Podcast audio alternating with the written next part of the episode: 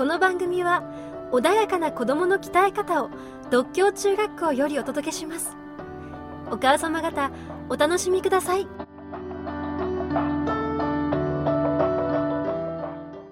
中学1年生、2年生は、まず手帳に始まって、自分をしっかりとマネジメントする、まあ、あるいは学校生活に自分をフィットする、まあ、一つのこう、スタートとして始まって、中学3年生、高校1年生は、やっぱり自分が何をやりたいのか、いろいろ体験も伴って、ねいろんなことと、はいを体験して、経験してみると。じゃあ、2年生、3年生は、ホップ、ステップで来るところ、まあ、ジャンプってことになるんでしょうけど、ここはやっぱりまた、いろんなものが待ってるわけですね。まず高校1年生で、うんえー社会体験を積むために職場見学ってやっています。はそれはあの、一番近いところはあの、椿山荘のホテルで、すぐお隣ですね。えベッドメイキングさせてもらうとかですね。そういう体験。これは、あの、お客さんとして行ってる立場が、お迎えする立場に変わると、うんどんな苦労があるかが見える。はい。そうすると、お客さんで行ったあなあなたに見えなかったものが見えてくるでしょっていう体験にもなりますね。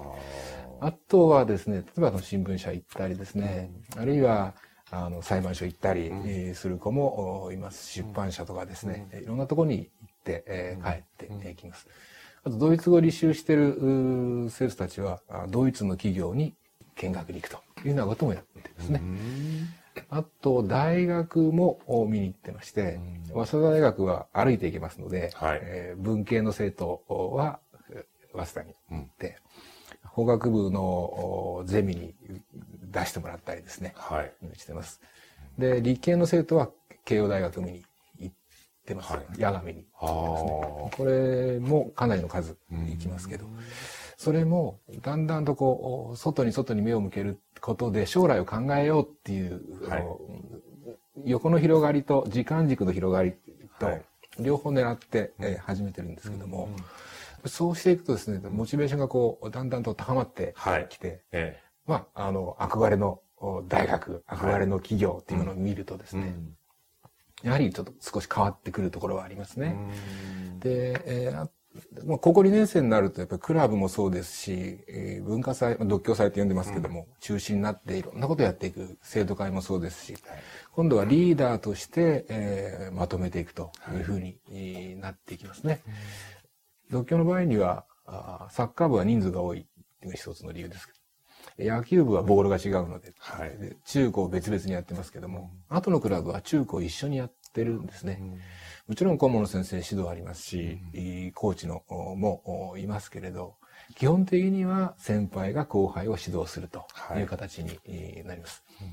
それも、あの、高校2年生と中学1年生では随分体力差も技術差もありますけれど、はい。中学1年生だった時にん先輩たちに指導してもらった。はい。今度は自分たちが上の学年になって指導していくんだっていう立場がまた変わってきますので、はい。えーそうした、あの、今の自分だけじゃなくて、かつての自分っていうのがはい。ありますので、えーそうした中でえー培われたこの、お例えばクラブ活動はクラブ活動のお雰囲気というものをですね、はい自分たちがそのそのままあの受け継いで、また残していこうっていう、そういう形での、なんて言いますかね、学校の中心になっていくということはあると思います。で文化祭も大体120人ぐらいの委員たちがはい動かして、これは大変な苦労で、えー動かしていってます。まあそれも、いつも生徒たちは、先輩たちがやらなかった新しいことをやろうっていうふうに考えますけれど、なかなか新しいもの出てこないんですね。うんそれでも、壊さないで引き継いでいくものは引き継いでいこう。でも新しいものも出していこうっていうふうになってきますだいぶ人間としてって言いますかね。人間としてってまた高校生ですけども、はい。大人になっていく過程は見えますね。あでそれで、えーまあ、スモールステップを積んでいって、で、えーだんだんとこう、社会を見ていって、広い世界に出ていって、それは日本だけじゃなくてはい。海外もですけども、そうするとお自分がやっぱり何をおしなきゃいけないのか、はい。何を目指さなきゃいけないのかって分かってくると、じゃあ今何しましょうっていう、あの、なかなか男の子成長していきませんけれども、はいその辺から大人になっていく感じはしますね。なるまあほど。、高校2年生の後半からやっぱりえー3年にかけては、受験中心にはあなっていきます。なっていきますけども、ただ、大学に行くだけではなくてですね、行った先で、えー何をしようっていうふうには考えてくれてるというふうには信じていますけども。なるほど。いや、そこは私もすごくね、わかりますね。やっぱり自分がああいうものをやってみたいとか、こうなりたいとか、まあそういうものが割と具体的にイメージされたら、じゃあこれになるためには、この大学に行こうとか、まあ具体的にやるものが、いよいよこう、現実的によりになりますよね。そうすると、まあ人にやれっていう話じゃなくて、自分がそこ行きたいからやるんだという内なる動機というかね。そうですねそれが出てくれば、もう彼らはもうほっといてもね、もう、先輩とか黙っててくれみたいな話ですよね。うまくそういうものが始まればね。はい。でも多くの生徒がそうであってほしいと思いますけど、はいそうじゃない生徒ももちろんいます。うん。えー例えば、こっちの方に進みたかったんだけど、はいちょっと大学受験うまくいかなくて、はいでも、そ、そこでもうん。自分がどう生きればいいのかっていうことをですね、うん。6年間で学んでおいてくれると、はい。ずっとこう人生ありますから、はい。うん。あのう、ん。すべて、それがすべてじゃなくて、こっからまたやり直していけばいい。で、えー最終的には、社会の優等生になっていこうという思いで生きていってくれればいいんですね。ちょっと恥ずかしい思いすることがあるっていうのはですね、はい。例えばあの、ドイツの研修旅行もあるんですけども、はいえーそれは学校でやってます。あとお、 PAD といって、ドイツの政府に招待されるとか、あるいは日本でドイツ語を教えてる学校いくつかありますけども、そのうちの4校がですね、えーゲーテインスティトゥートっていうドイツ文化局とアクティビティ、アチーブメントやってるんですよ。